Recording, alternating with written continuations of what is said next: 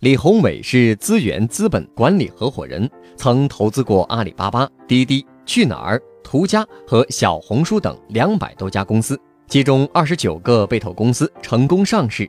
前不久，李宏伟在接受采访时谈了谈自己对投资的一个心得，那就是在中国创业和投资一定要做长尾市场。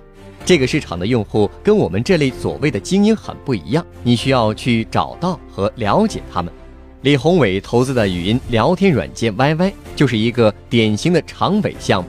李宏伟说：“开始我们在决定是否投 YY 的时候，也是有所犹豫。当时我们身边没有人是 YY 的用户，但 YY 创始人李学林又说他们绝对是市场第一名。于是我们凌晨跑到网吧去做问卷调查，发现百分之五的游戏玩家确实都在用 YY。”这些用户不算高端，很多也不在大城市，但却是中国最核心的互联网用户。其实，快手和小米都是这么起步的，本质上都是压对了一个长尾市场。这个市场的用户群非常巨大。此外，李宏伟认为，以后一定不会只有 BAT，新的巨头一定会出现。创业者在选市场的时候，不能怕 BAT，但要考虑到他们的存在。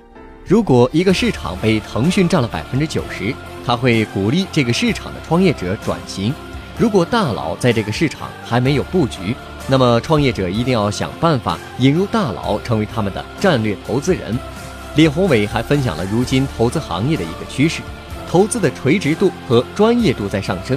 过去在中国做投资，主要看这个公司在国外有没有对标对象，如果有，就值得考虑一下。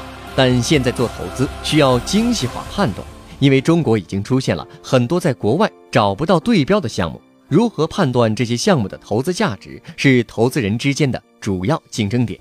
获取更多创业干货，请关注微信公众号“野马创社”。